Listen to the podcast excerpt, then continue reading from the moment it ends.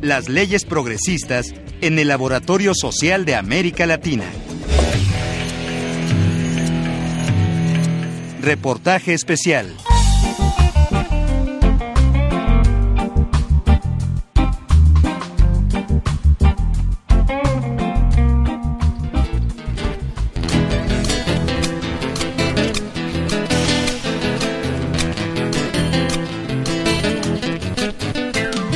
El gobierno del presidente José Mujica, el Pepe, como lo conoce la ciudadanía uruguaya, está llegando al ocaso de sus días al frente de la República Oriental del Uruguay. En los cinco años que el guerrillero Tupamaro tuteló el destino de su país, se negó a traicionar su concepción libertaria de la vida. Como resultado de esa filosofía, Mujica deja una generación nueva en Uruguay. Se trata de la generación todo legal los académicos, historiadores, politólogos, pero sobre todo la sociedad civil que tuvimos oportunidad de conocer en este viaje, consideró en diversos grados de percepción que José Mujica es un hombre que deja hacer. En ese sentido, diversas organizaciones civiles que llevaban años impulsando temas como la despenalización del aborto, el autocultivo de marihuana y el matrimonio igualitario o entre personas del mismo sexo, encontraron terreno fértil para colocar la semilla del cambio.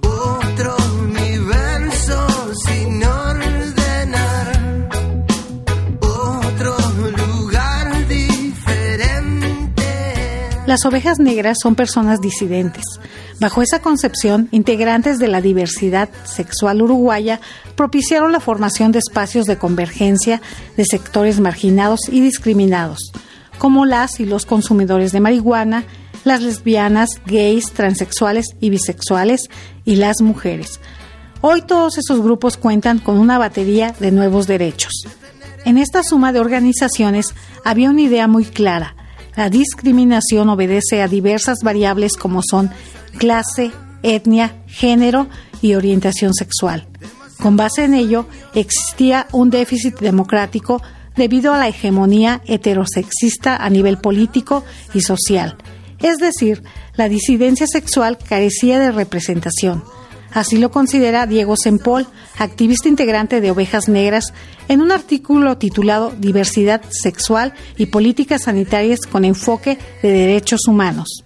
En una tarde nublada del cambiante invierno uruguayo, el activista de Ovejas Negras nos recibe en su departamento para compartir su experiencia. Ovejas Negras es una organización de gays, lesbianas y trans este, y heterosexuales que este, se fundó en Uruguay, acá en Montevideo, en el año 2004. Es una organización que trabajó, que eh, generó un cambio importante dentro de lo que era el movimiento nuestro de la diversidad sexual. Hasta los años 90 las organizaciones en nuestro país tenían una vocación básicamente liberal. ¿Esto qué quiere decir?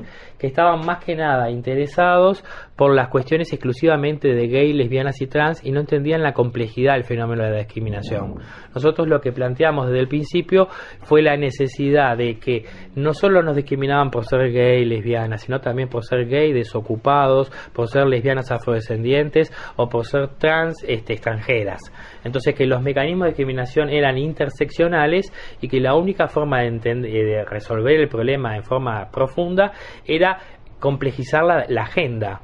Y entonces lo que nosotros empezamos a trabajar ahí fue con el movimiento feminista, con el movimiento afrodescendiente, con los movimientos estudiantiles universitarios y la central obrera, que es el PCNT, y a transversalizar nuestra agenda y además nosotros también contaminarnos con su agenda.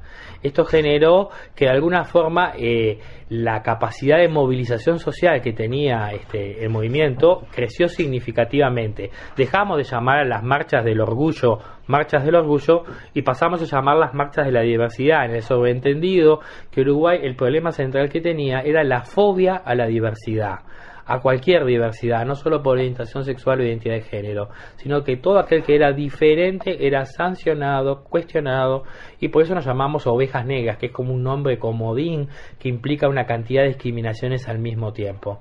Esta amplitud de la agenda nos permitió que en las marchas de la diversidad, como el del año pasado, 30.000 personas participaran, cuando en las marchas del orgullo no participaban más que 200 personas esta capacidad de movilización generó una presión muy importante en el sistema político y potenció a los aliados estratégicos que teníamos dentro del Frente Amplio a que pudieran motorizar esta agenda y básicamente avanzar en los últimos cinco años en todas estas conquistas jurídicas.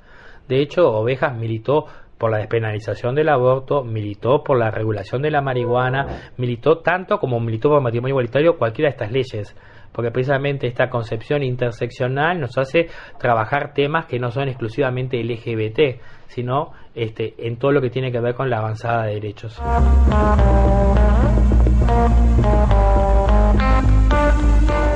Fue así que la agenda de los nuevos derechos se coló en el plan de gobierno del presidente José Mujica, cuya administración dio un golpe de timón al mostrar apertura en temas sumamente controversiales.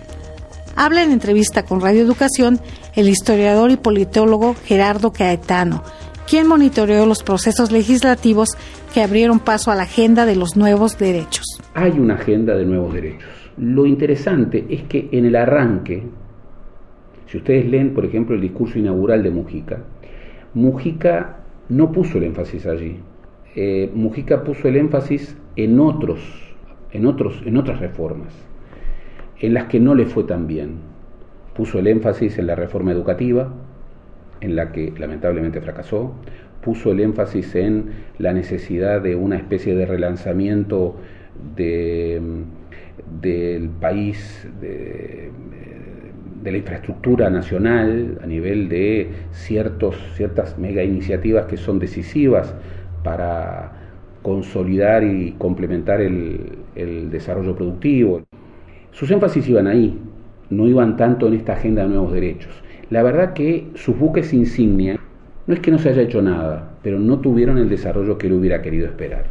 Y a mitad de esta administración hubo como una, una suerte de cambio de libreto que tuvo que ver con las definiciones de la, de la propia bancada legislativa, pero también tuvo que ver con la movilización de actores sociales, muy vinculados con esta agenda de nuevos derechos, que, bueno, encontraron eh, una bancada frente amplista con voluntad política para llevar adelante esa agenda, aún en circunstancias en donde ningún legislador de la oposición los respaldara.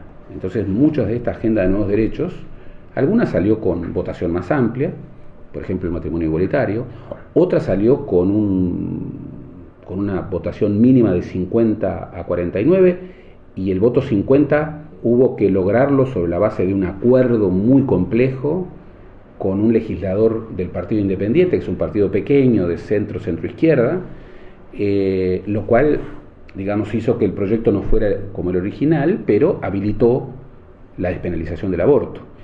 Entonces, digamos, la agenda de los nuevos derechos tal vez se convierta en una de las claves de identidad de esta administración de Mujica. Y esta es una de las de los imprevistos de la administración de Mujica. El otro es la proyección gigantesca de su figura a nivel internacional.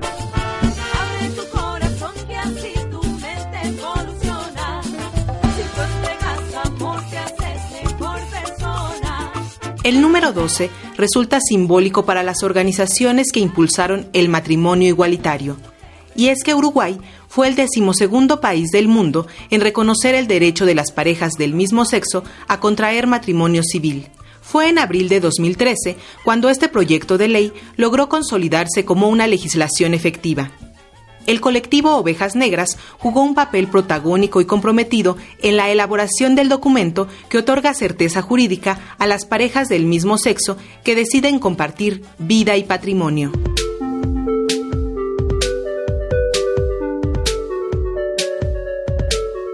Es sumamente interesante conocer la experiencia, ya que desde la disidencia sexual y con una visión feminista muy clara, se adecuaron términos o palabras que diferenciaban a los cónyuges en razón de sexo. Por ejemplo, se cambiaron los términos marido y mujer por contrayentes, esposos o progenitores. Además, se introdujo la opción de que las y los hijos lleven primero el apellido de la madre o, en el caso de las parejas del mismo sexo, el que ambos acuerden. Diego Sempol de Ovejas Negras expone algunos beneficios de esta norma. Acá el proyecto de matrimonio igualitario que se, se aprobó es diferente al español y al argentino, donde se hicieron solo modificaciones que impedían el matrimonio entre personas del mismo género, pero nada más. Nosotros lo que veíamos es como había oportunidad política para avanzar en una propuesta un poco más intensa, decidimos hacer una reforma mayor del Código Civil y quitarle todos aquellos aspectos que seguían preservando la jerarquía jurídica de los hombres sobre las mujeres. Un ejemplo de ello era el orden de los apellidos. En Uruguay, tradicionalmente, cuando una pareja heterosexual tiene hijos, el hijo lleva primero el apellido del varón y después el apellido de la mamá. Nosotros lo que introdujimos ahora y que se aprobó es la posibilidad que la pareja negocie esto y que pueda eventualmente aparecer primero el apellido de la mujer y después el apellido del hombre. Nos parecía que igualaba los tantos y que de alguna forma erosionaba esta situación de apropiación del trabajo reproductivo que hacen las mujeres.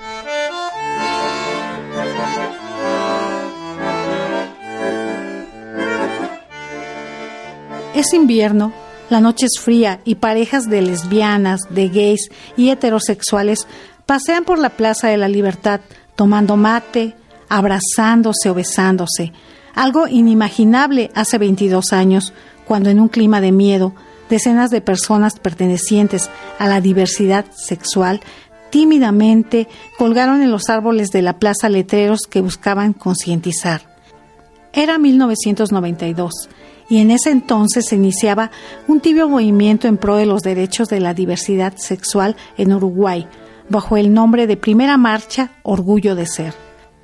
El movimiento fue tomando forma y para 1998, cuando se celebró el 50 aniversario de la Declaración Universal de los Derechos Humanos, la sexta marcha en pro de Amar es humano logró adhesiones de intelectuales como Eduardo Galeano, quien envió una carta abierta. Quiero expresar mi solidaridad con estas actividades que jubilosamente afirman uno de los derechos humanos fundamentales, el derecho de amar libremente.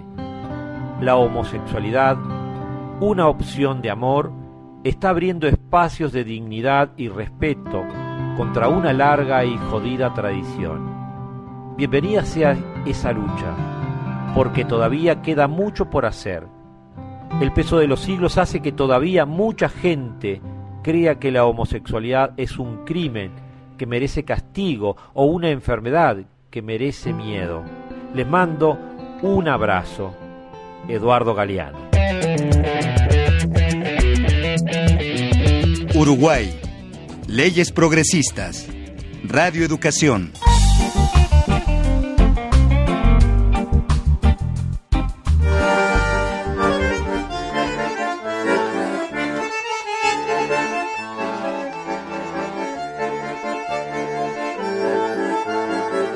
En la más reciente década, el movimiento de la diversidad sexual en Uruguay logró importantes conquistas legales y simbólicas en la lucha contra la discriminación por orientación sexual e identidad de género.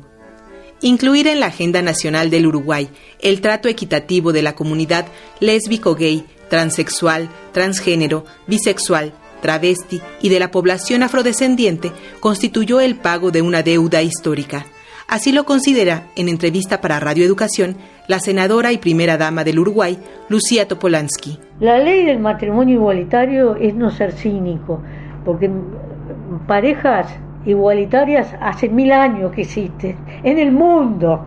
Entonces lo único que hicimos nosotros es reconocer que existía ese hecho, reconocer los derechos y los deberes de esas parejas en igualdad a las otras y seguir para adelante. De hecho, el matrimonio igualitario lo han usado muy poco porque muchos viven en concubinato y punto. El concubinato está legalizado también en el Uruguay, así que ahora, ¿qué queremos con todas estas leyes? Es incluir en la agenda nacional sectores que por distintas razones quedaban excluidos, ¿no?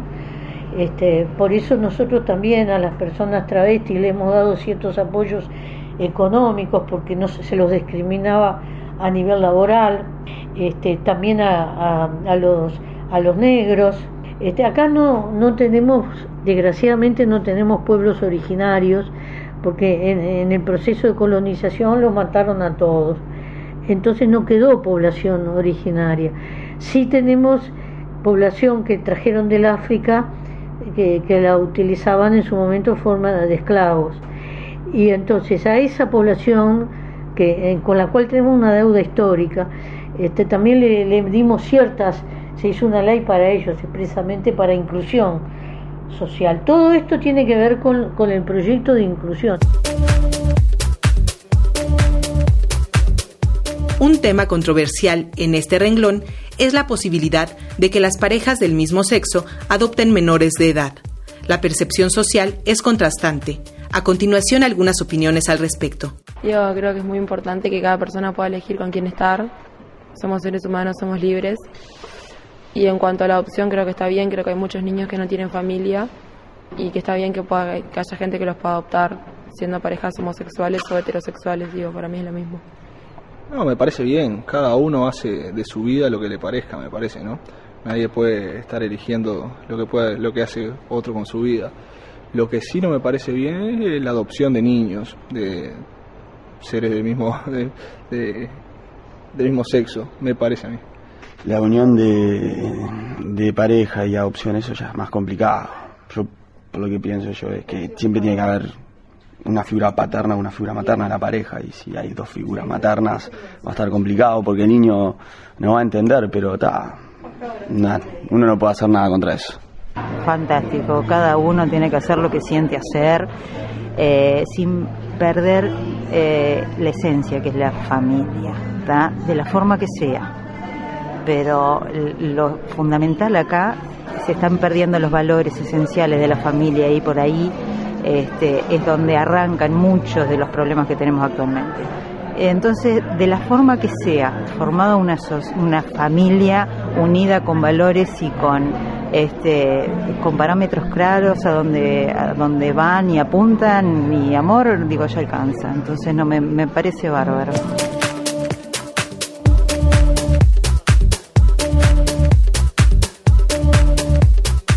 La senadora Topolansky, este gesto responde al principio de equidad. Cuando nosotros aceptamos el matrimonio gay, lo, lo aceptamos con toda, en, paridad de, de, de derechos que, que, a un matrimonio heterosexual. Entonces, eso era de suyo que pueden adoptar.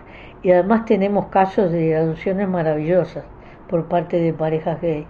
No generan en el en el niño ningún problema y bueno, y no hay nada mejor que amparar a un niño desamparado. Porque la ley general de adopciones en el país la, la cambiamos también y el único organismo que puede autorizar adopciones es, es el Estado. ¿Por qué? Porque había negocios y no se puede negociar con algunas cosas. Y no se puede tampoco discriminar, porque allí se daba discriminación. Si el niño a adoptar era rubio, blanco y, y, de ojos celestes, tenía mil familias que lo querían adoptar. Pero si el niño tenía otras características físicas, ya sus, entonces nosotros ahora trabajamos de distinta manera, de modo de que todos los niños tengan oportunidades similares. Si tuvo la mala suerte de perder su familia biológica o de que su familia biológica no lo quiso por alguna razón, en, en el nuevo en la nueva ley este, que tenga las mismas oportunidades de ser adoptado y que tenga la oportunidad de conocer su historia verdadera también. En la zona central de Montevideo se observan fundamentalmente personas adultas. La infancia está en los barrios de la periferia, donde están asentadas las comunidades urbano-rurales y las escuelas de nivel primaria.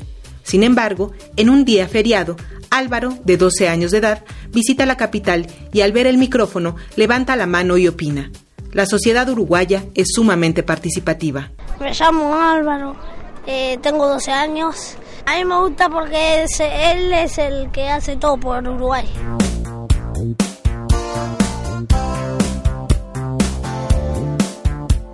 Los dos gigantes sudamericanos, Brasil y Argentina, abrazan al pequeño laboratorio social de América Latina, donde se están llevando a cabo cambios en un contexto propicio para el retroceso de la diversidad sexual en la región. Tanto Argentina como Brasil este, prometían, pero ahora están como su futuro inmediato está bastante comprometido.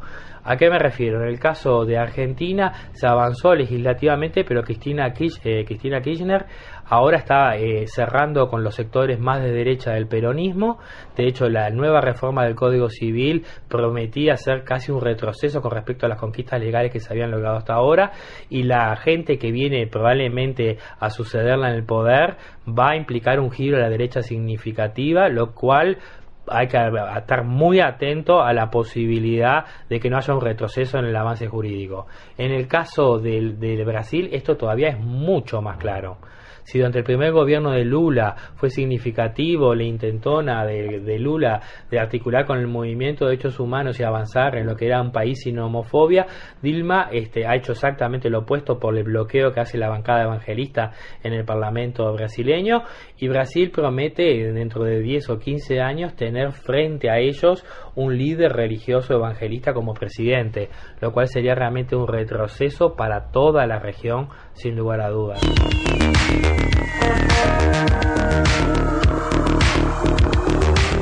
Patricio, un turista chileno que pasea por las calles de Montevideo, se refiere a la cuestión religiosa como un hecho que bloqueó el debate abierto en torno al matrimonio igualitario en la región latinoamericana. El poder en Chile de la Iglesia es bastante fuerte y es un tema que ni siquiera ha llegado a debatirse con profundidad, pero la gran mayoría de, las, de, la, de los habitantes en Chile no están muy de acuerdo con eso, básicamente por la fuerte cultura católica que existe en, Chile.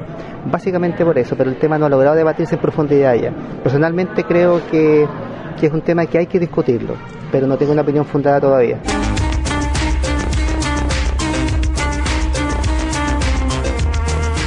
Y es que en el resto del continente existe rechazo en ese tema. Por ello, el colectivo Ovejas Negras está participando en redes de colaboración para impulsar la agenda de la población lésbico, gay, transexual y bisexual. Habla al respecto Diego Sempol de Ovejas Negras. Pasa lo mismo en el caso de Bolivia y Venezuela. Venezuela en un momento presentó un proyecto de matrimonio igualitario, pero la desestabilización que está sufriendo Maduro eh, quitó por completo este tema de la agenda y es lógico que así sea. En el caso boliviano el movimiento sigue siendo muy débil y todavía la este eh, Evo y buena parte de sus asesores siguen siguen sin entender la complejidad de los mecanismos de dominación social que no solo es la clase o la etnia sino que es clase etnia género y orientación sexual lo que de alguna forma construye desigualdad en forma significativa. Este Colombia creo que es el otro país que ha dado avances por la vía judicial en forma significativa. Y después toda la zona caribeña tiene una diversidad de situaciones enormes, desde países como Jamaica, en los cuales se penaliza o Trinidad Tobago te se penaliza la homosexualidad y la policía ampara la violencia y el asesinato hacia homosexuales, a países como Cuba, donde Mariela Castro ha intentado progresivamente que la revolución se ayorne y que este, introduzca estos temas. Yo estuve en Cuba hace menos de un mes y fue como muy significativo ver la, el esfuerzo que está haciendo esta mujer para que la revolución cubana este, se ponga a tono con el asunto. Y en el caso de México que es una clara pugna este, entre sectores políticos que ojalá que se pueda resolver en un sentido de que se, se avance significativamente no pero es un escenario comprometido pero Latinoamérica es así. Entonces lo que hay que este para mí cada vez más claramente es tratar de conformar eh, articulaciones internacionales latinoamericanas que fortalezcan los procesos locales y que comiencen a motorizarlos donde es posible para avanzar lo más, eh, lo más rápido y lo más eh, significativo. Yo quiero romper mi mapa, formar el mapa de todos, mestizos negros y blancos trazarlo codo con codo. En la historia del progresismo uruguayo destaca la figura y acción del presidente José Valle y Ordóñez, quien gobernó Uruguay a principios del siglo XX y colocó al país como propulsor de los nuevos derechos como el divorcio, el voto para las mujeres, la jornada laboral de ocho horas, la seguridad social, la jubilación, la posibilidad de realizar plebiscitos y la regulación del alcohol y del juego. A manera de broma, en Uruguay se habla del liderazgo de los Pepes, en referencia al libertador José Artigas, al líder progresista José Valle y Ordóñez y al presidente José Mujica, quien retomó la agenda de los nuevos derechos. Es cierto que la sociedad uruguaya tiene una larga tradición de eh, apertura legal. Hace más de 100 años el Uruguay, eh, cuando eh, gobernó el llamado primer vallismo, el vallismo de José Valle Ordóñez, una figura muy relevante en, la construcción del Uruguay moderno, bueno, el Uruguay llevó adelante una agenda de nuevos derechos muy anticipatoria para su época. Eh, en muchos aspectos, sobre todo esta segunda administración del Frente Amplio, retoma la agenda de los nuevos derechos y le da voluntad política. Por ejemplo, la ley de matrimonio igualitario es una ley muy clara, la ley de despenalización del aborto tal vez sea la ley eh, más significativa, eh, eh, ya habían habido otras leyes, incluso mucho más profundas, mucho más abarcativas. En el periodo anterior hubo una ley votada por, por, el Frente Amplio, no en su conjunto, porque respecto al tema del aborto, como es un tema de conciencia, el Frente Amplio no aplica eh, la disciplina partidaria. Dentro del Frente Amplio hay demócratas cristianos, por ejemplo, que, no han respaldado la ley.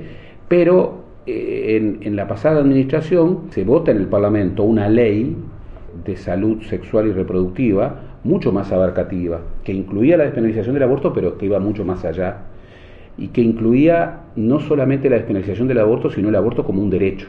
Aquí sí, era una agenda de nuevos derechos. El entonces presidente Tabaré Vázquez, que hoy vuelve a ser el candidato único de la izquierda, vetó esa ley, lo cual generó y aún genera bueno, discrepancias muy fuertes. No solamente los movimientos feministas, sino buena parte de la izquierda entiende que aquí había una cuestión central. Eh, Mujica no es que sea un entusiasta del tema, pero Mujica desde el primer momento dijo que respecto a ese tema, como a cualquier otro, nunca, nunca iba a utilizar el veto en relación a un proyecto de ley. Y esto lo perfila mucho a Mujica y a su manera de concebir la política. Mujica es un hombre que antepone la libertad en tensión con la igualdad, pero la libertad primero por sobre cualquier otro valor. Y en ese sentido es un libertario.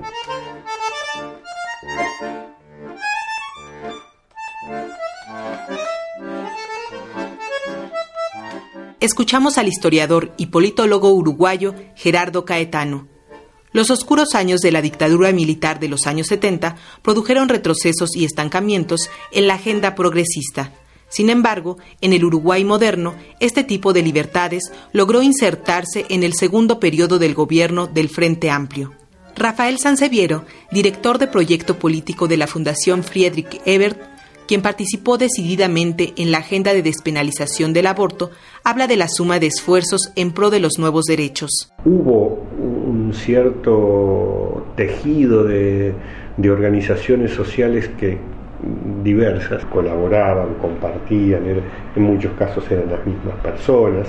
Es decir, yo diría que fue todo un momento de, de eclosión de las políticas de nuevos derechos en Uruguay o de los actores por los nuevos derechos en Uruguay y esto tuvo una expresión cada vez más creciente en el campo político partidario cuando el Frente Amplio llegó al gobierno. Y yo diría que fue cuando se visualizó la posibilidad de consolidar eh, aquello que era aspiración, consolidarlo como, como nuevas normas. Sin embargo, bueno, quienes luchábamos por la legalización del aborto, que fue uno de mis temas, veníamos desde 1985, desde la plena caída de la dictadura que hubo en Uruguay y el restablecimiento democrático, con, cada vez con más éxito, pero siempre sin suerte para consolidarlo. El tema del matrimonio igualitario fue un tema relativamente reciente en la agenda social y política uruguaya. Yo creo que influyó mucho en eso el, el aporte que recibieron las organizaciones sociales de parte de agendas transnacionales, en particular eh, yo creo que la agenda este, vinculada al VIH y al SIDA, eh, tomada por las organizaciones, por el sistema de Naciones Unidas, colocó en un, nivel nuevo la cuestión de la diversidad, ayudó a resignificar algunos temas como, como la sexualidad y los derechos vinculados a la sexualidad, y sobre esa base avanzó mucho, eh, avanzaron mucho estos movimientos.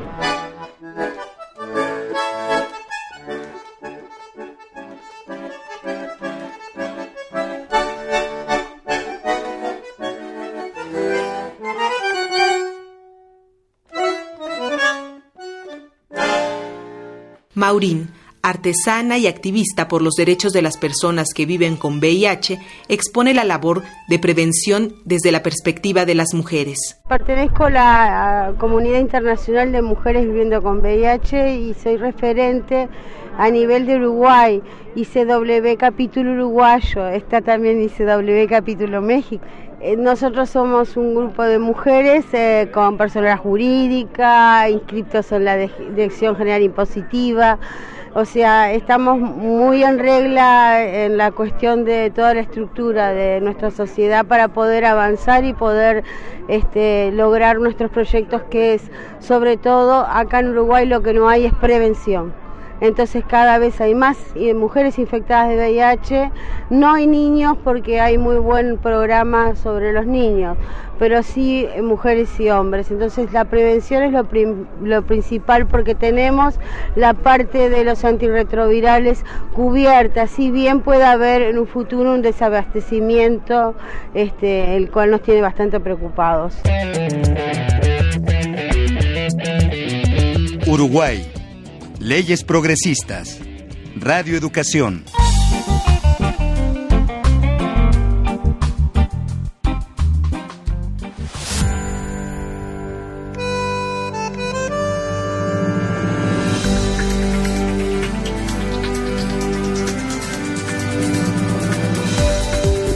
Las estadísticas oficiales del Uruguay indican que aproximadamente cada mes se practican unos 400 abortos inducidos. En diciembre de 2012, el Uruguay consolidó una de las luchas sociales que tenía que ver con el cuerpo de las mujeres como espacio de libertad. Ahora, las mujeres uruguayas pueden interrumpir un embarazo en las primeras 12 semanas de gestación y hasta la semana 14, cuando han sido víctimas de una violación. Para acceder a la interrupción legal, las mujeres deben pasar antes por una consulta ginecológica por una revisión psicológica y una entrevista con una trabajadora social. Después deben respetar el plazo de cinco días de reflexión. La senadora Lucía Topolansky opina en torno a esta práctica de salud sexual y reproductiva. La legalización del aborto tiene una historia en Uruguay porque hasta 1934 era legal. Después hubo un pacto entre el, entonces Partido Gobierno, que era el Partido Colorado, que en esos años era más liberal, y el Partido Nacional, que era un partido muy, muy, muy vinculado a la Iglesia Católica, y entonces precisaban votos para una serie de cosas y en ese pacto se ilegalizó el aborto. Y trajo las consecuencias que, que, que tiene el aborto ilegal, sobre todo para la población de menores recursos. Este, se discutió mucho tiempo, hubo mucha presión social, organizaciones.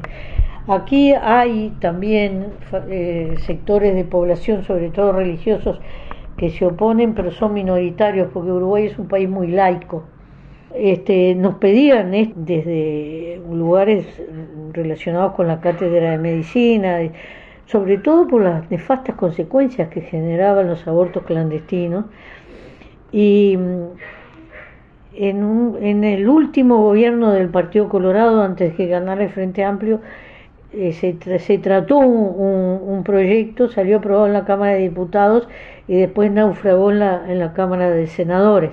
En el primer este, gobierno del Frente el proyecto de ley salió aprobado y el presidente lo vetó. El presidente lo vetó por razones filosóficas. Y nosotros en el partido político habíamos dado libertad de acción porque sabíamos que podía haber gente por razones religiosas o filosóficas que no estuviera de acuerdo. Y era muy difícil obligar en un tema así.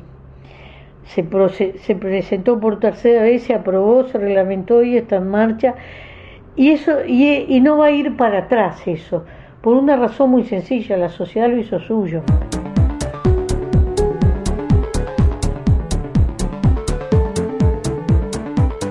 En ese tenor se habilitó una ley que se rige por los principios de confidencialidad, consentimiento informado y respeto a la autonomía e integridad de las mujeres. De la mano de la tradición laica, Uruguay llevó a cabo una transición demográfica que se coloca a la par de la escala de natalidad europea. El Instituto Nacional de Estadística de Uruguay indica que a principios del siglo XX, en un lapso de 50 años, el número promedio de hijos por mujer se redujo a la mitad. Para el año 2010, las mujeres uruguayas en edad reproductiva tenían en promedio 1.9 hijos, según la Organización Panamericana de la Salud. Rafael Sanseviero fue una de las personas que luchó por elevar el aborto a rango de derecho. Esa iniciativa no fructificó, pero abrió brecha para consolidar los derechos sexuales y reproductivos y la transición poblacional. La experiencia uruguaya corresponde a un pequeñísimo país de características muy singulares que entre otras cosas tuvo plenamente legalizado el aborto entre los años 1934 y 1938 del siglo pasado y que lo ilegalizó eh, en el marco de una, cuestión política menor de que un partido necesitaba unos votos para aprobar un proyecto que le interesaba, el partido de gobierno no los tenía y quien se los dio fue un partido confesional que tenía dos legisladores y con esos dos legisladores negoció que se legalizara el aborto. Y la, y la sociedad uruguaya es una sociedad que hizo la transición demográfica en los primeros 20, 30 años del siglo XX sobre la base del aborto. Es decir, Uruguay desde 1930 tiene una tasa de fecundidad igual a los países desarrollados de Europa.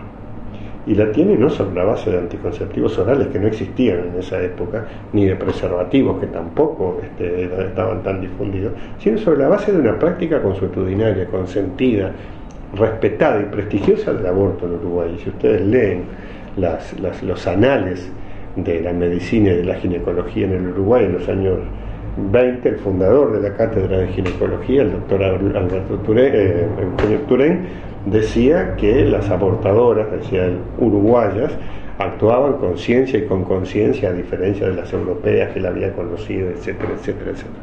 Entonces, digo esto para tomar este, recaudos de, cualquier cosa que yo pueda decir como recomendación. No puedo recomendar a, los países de América. La, única, la, única cosa que yo podría decir que es eh, común a toda América es colocar el, derecho de las mujeres y el derecho a la sexualidad como una bandera irrenunciable, a la libertad sexual como una bandera irrenunciable. Pero estoy de vuelta, estoy de pie y bien alerta, es todo el cero a la izquierda, no me ve. Hoy, Uruguay tiene una de las tasas de mortalidad materna más bajas de la región, con poco más de 8 defunciones por cada 100.000 nacimientos. Es así que la nación sudamericana cosecha algunos frutos de la instrumentación del enfoque de género como un eje que cruza la totalidad de las acciones del gobierno. En entrevista con el equipo de Radioeducación, la titular de la Comisión de Equidad de Género de la Junta Nacional de Drogas reconoce que la visión patriarcal permeó el ámbito sanitario y social, pero esta cuestión está cambiando. Dentro de la estrategia nacional de, las políticas de drogas del país hay distintos ejes transversales y uno es el eje de género. Lamentablemente, pero bueno, ha sido así, desde la producción de conocimiento hasta los programas de prevención y tratamiento en drogas, y diría no solo en drogas, diría en salud también, hasta ahora han tenido una sola mirada, ¿no? Una mirada unívoca. Se ha tomado al hombre como el ser humano universal cuando en realidad eso no es así. Digo, hay diferencias entre hombres y mujeres, así como hay diferencias también entre jóvenes y adultos, ¿verdad? Así como hay otras diferencias como pueden ser las culturales.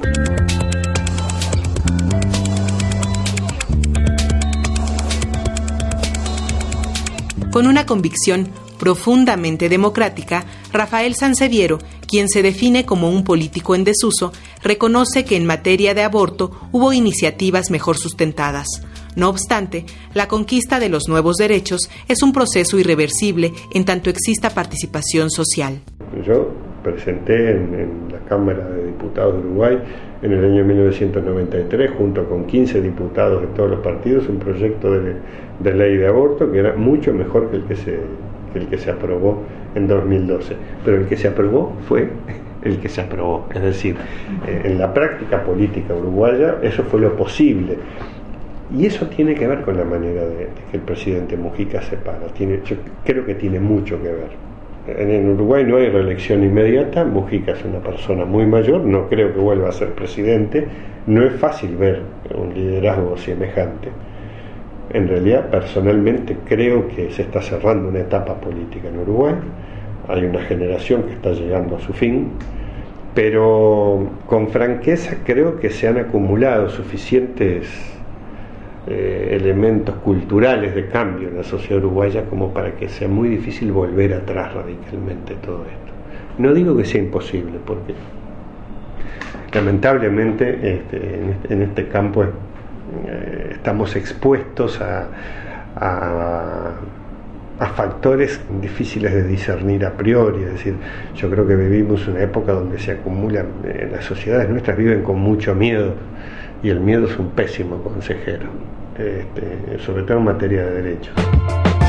Las mujeres que abortan son adolescentes, jóvenes, adultas, usaron métodos anticonceptivos, no los usaron, están casadas, solteras, viudas, divorciadas, están solas, acompañadas. Tuvieron educación sexual, jamás hablaron de sexo con nadie. Son católicas, judías, evangélicas, no creen en nada,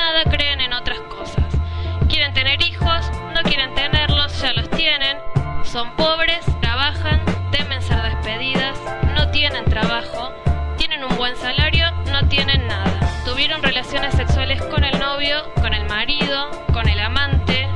Fueron abusadas por su propio padre, violadas en un boliche, en la calle, por uno, por varios. El policía es sacerdote. Están a favor del derecho al aborto, están en contra.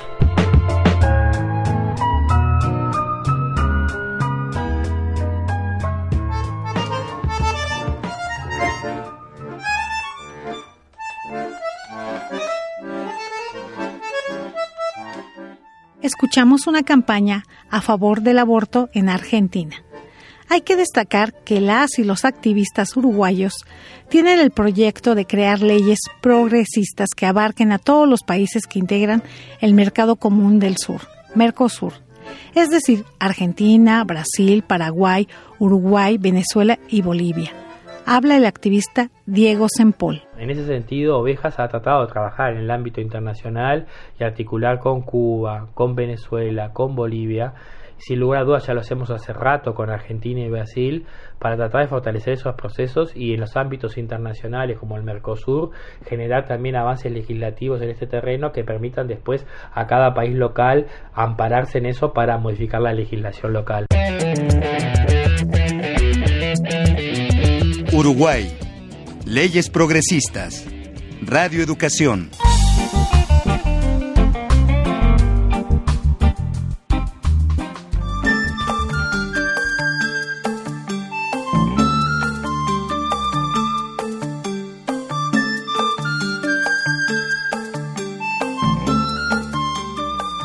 Feministas, sindicalistas, homosexuales y consumidores de marihuana observan con gusto que en el Uruguay empieza a crecer una generación sin estigmas, la generación de todo legal.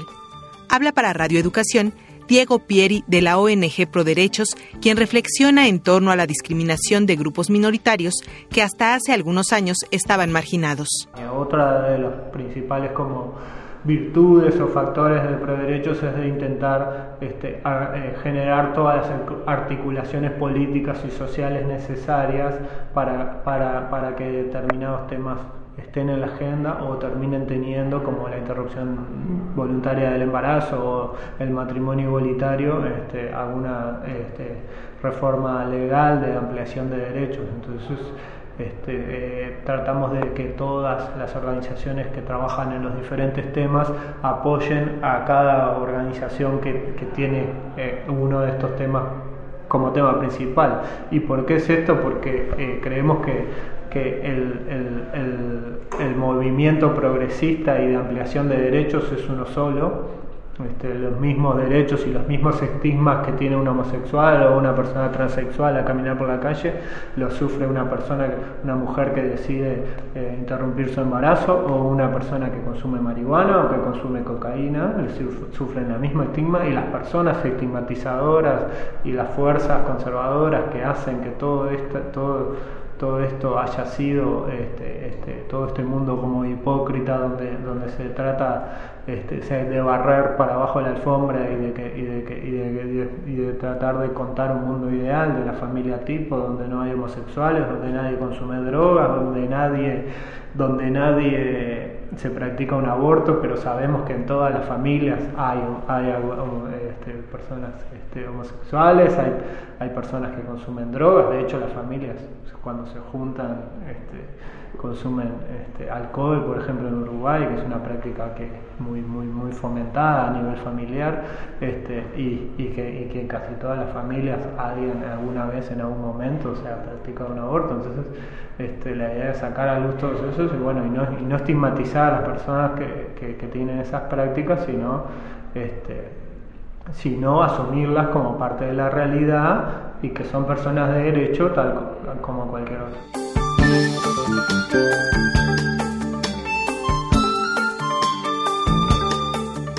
Como mencionamos al principio de este trabajo de investigación, en escasos cinco años el panorama de libertades y derechos del Uruguay se ha ensanchado.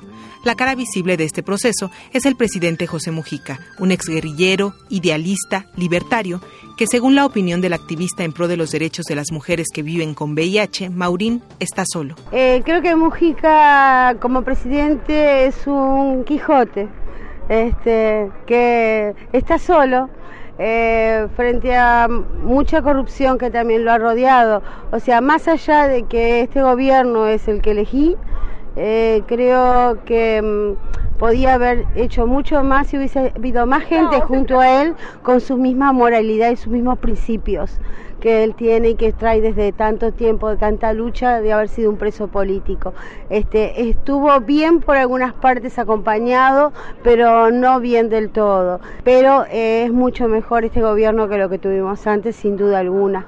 Sin duda hay mucho más igualdad, mucha más humanidad y están haciendo las cosas lo mejor que pueden. No sé cómo va a ser el próximo presidente, que ya lo conozco, eh, a Tabaré. Este, espero que continúe la línea que Mujica con tanto amor creo que nos quiso dejar a todos los uruguayos.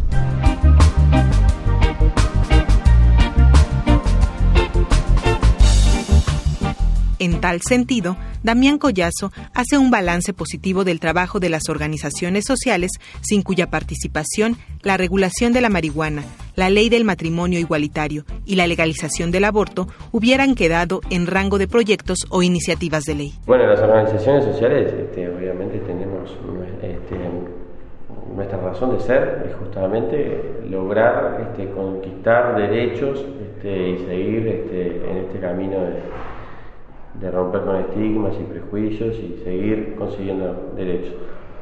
Este, en el caso de, Mujica, este, bueno, es, este, viene de un partido progresista y, tiene la de la sabiduría de escuchar este, los reclamos este, y, bueno, eh, tiene una política de también eh, promover un país en base a la educación y que rompa con los, con los estigmas este, y que busque soluciones serias a problemas serios.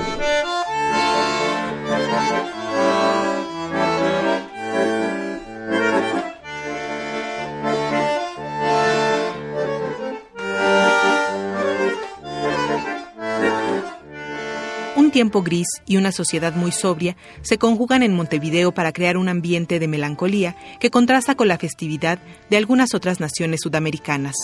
No obstante, el Laboratorio Social de América Latina logró impulsar una serie de normas que le colocan como una nación sumamente tolerante y muy alejada de la doble moral. En realidad Uruguay no se caracteriza por ser un país muy alegre, uno puede ir a México, a Brasil, Argentina, Europa, eh, a Estados Unidos y ver mucho más movimiento en la calle, mucho más alegría, mucho más color en las vestimentas, en las calles, en todo, este, este, más fiestas, etcétera. Uruguay es un país relativamente tranquilo, calmo, este, en cierto sentido chato, este, y sin embargo, bueno, este, este, es un país casi único este, de, hace, de tres años hasta ahora por las, estas reformas este, sociales que ha generado. Creo que no, no, sé si existe ahora algún país este, con todas estas reformas este, juntas, combinadas. Eh, nos interesaría muchísimo que Uruguay este, recibiera eh, inmigración este, que enriquezca y que haga también levantar un poco ese, ese clima relativamente chato y gris que capaz que si ustedes leyeron a Benedetti o algunos este, lo puede, se puede ver reflejado en, en, sus novelas. Pero bueno también es interesante saber que no se necesita ser un país este, multiloco donde, donde se respiran este, todos los donde se viven ambientes de fiesta para ser un país donde se respeten los derechos. Brasil es un país donde lamentablemente la cultura fuerte, fuertemente cristiana, uno de los países más cristianos del mundo, este, lleva a que todas estas reformas este, no se lleven a cabo porque el sistema político no, no, no lo permite, porque está muy permeado también por este, este, este este tema religioso. Entonces, este, nadie puede pensar en, país, en Brasil como un país aburrido o, poco tolerante, pero sí, bueno, este, no, no, nos parece que tengamos que vivir esas situaciones hipócritas donde se dejan hacer una cantidad de cosas, pero esas cosas en realidad son ilegales, pero entonces para hacerlas hay que estar mitad dentro de la legalidad, mitad dentro de la ilegalidad, etcétera, etcétera.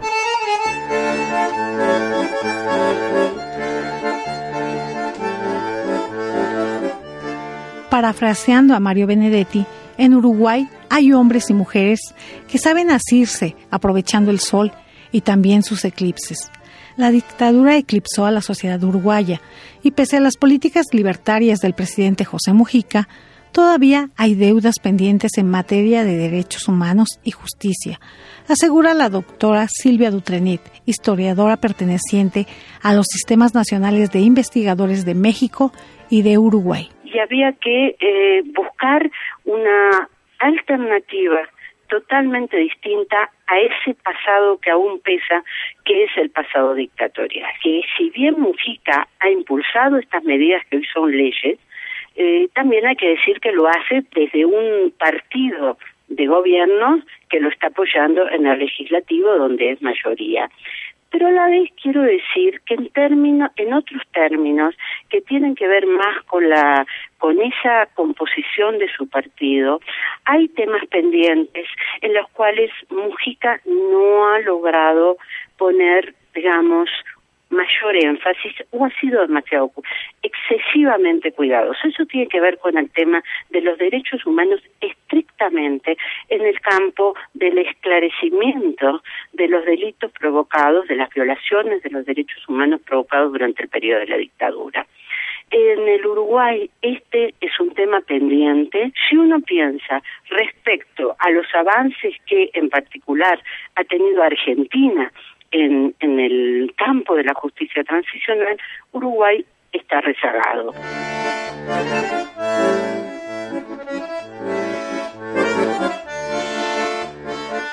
Pero como en el poema de Benedetti, los activistas desde su escondite apartaron lo inútil y usaron lo que sirve, con su fe veterana de que el sur también existe.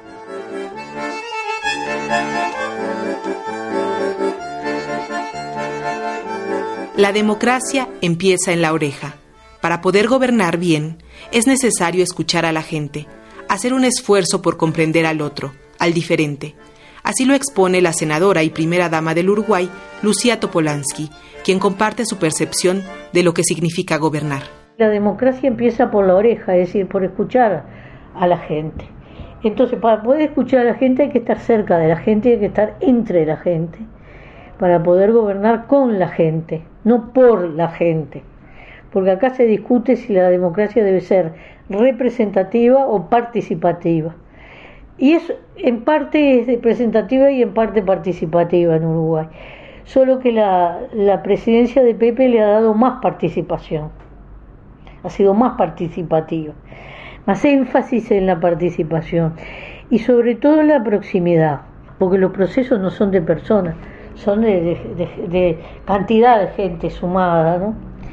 Este, hay un, un, cantautor uruguayo que se llama Daniel Biglietti, tiene una canción que dice una gota más otra, una gota de lluvia más otra, con mucha se hace aguacero, aguacero se le llama acá cuando cae de golpe mucha lluvia. Bueno, tenemos clarísimo eso, si no todos podemos aportar algo, ¿no? Si no sumamos ahí.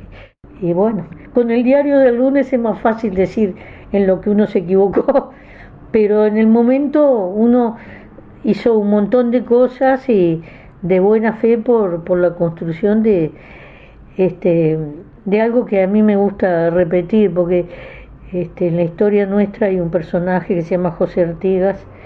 Acá muchos se llaman Pepe José Artigas José Valle de Ordóñez José Mujica hay muchos José que él decía lo más importante es la, la, pública felicidad decía bueno todo lo que podamos hacer para la pública felicidad yo creo que es lo más importante que podemos dejar los seres humanos cuando pasamos por esta vida. Porque llegamos para irnos, no, no tiene vuelta. Es, por ahora no se inventó una forma de quedarse. Ayúdeme, compañero, ayúdeme, no demore, que una gota con ser poco con otra se hace aguacero. Una gota de lluvia más otra hace aguacero, comenta Lucía Topolansky al reconocer el esfuerzo colectivo que está generando cambios en Uruguay. En el pequeño laboratorio social de América Latina no para de llover porque la sociedad civil está dejando de lado el miedo a la diferencia. En ese sentido, Diego Sempol de Ovejas Negras convoca a la participación social para cambiar realidades.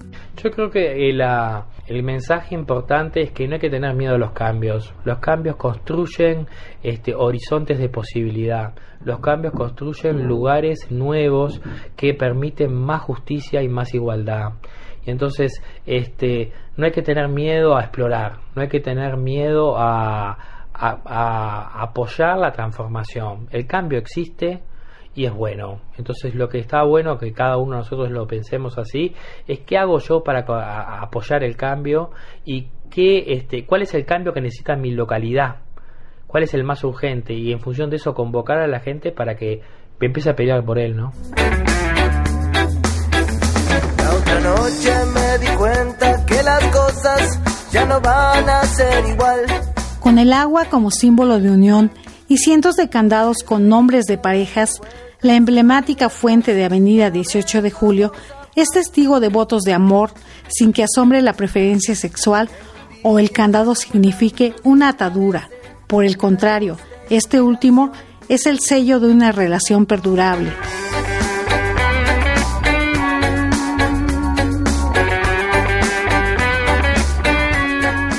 Deseando también que sean perdurables los cambios democráticos en materia de derechos civiles, como el que nos trajo a Montevideo, este equipo de periodistas termina su investigación en un país que está mostrando un camino a seguir en temas como apertura de derechos, inclusión y definición de marcos universales progresistas y solidarios.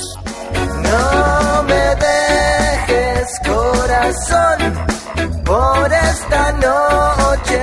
Desde Montevideo para Radio Educación reportaron Josefina Mulato y Eliud Hernández.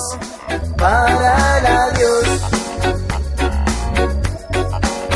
Que mañana ya habrá tiempo para decirnos adiós.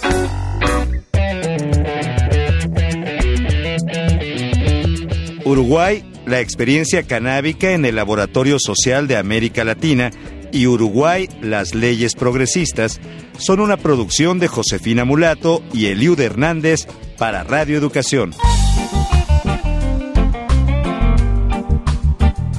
Guión, investigación y musicalización, Eliud Hernández y Josefina Mulato. Asistencia, Gabriela Pérez. Grabación en estudio, Fructuoso López y Raúl Núñez. Voz, José Ángel Domínguez.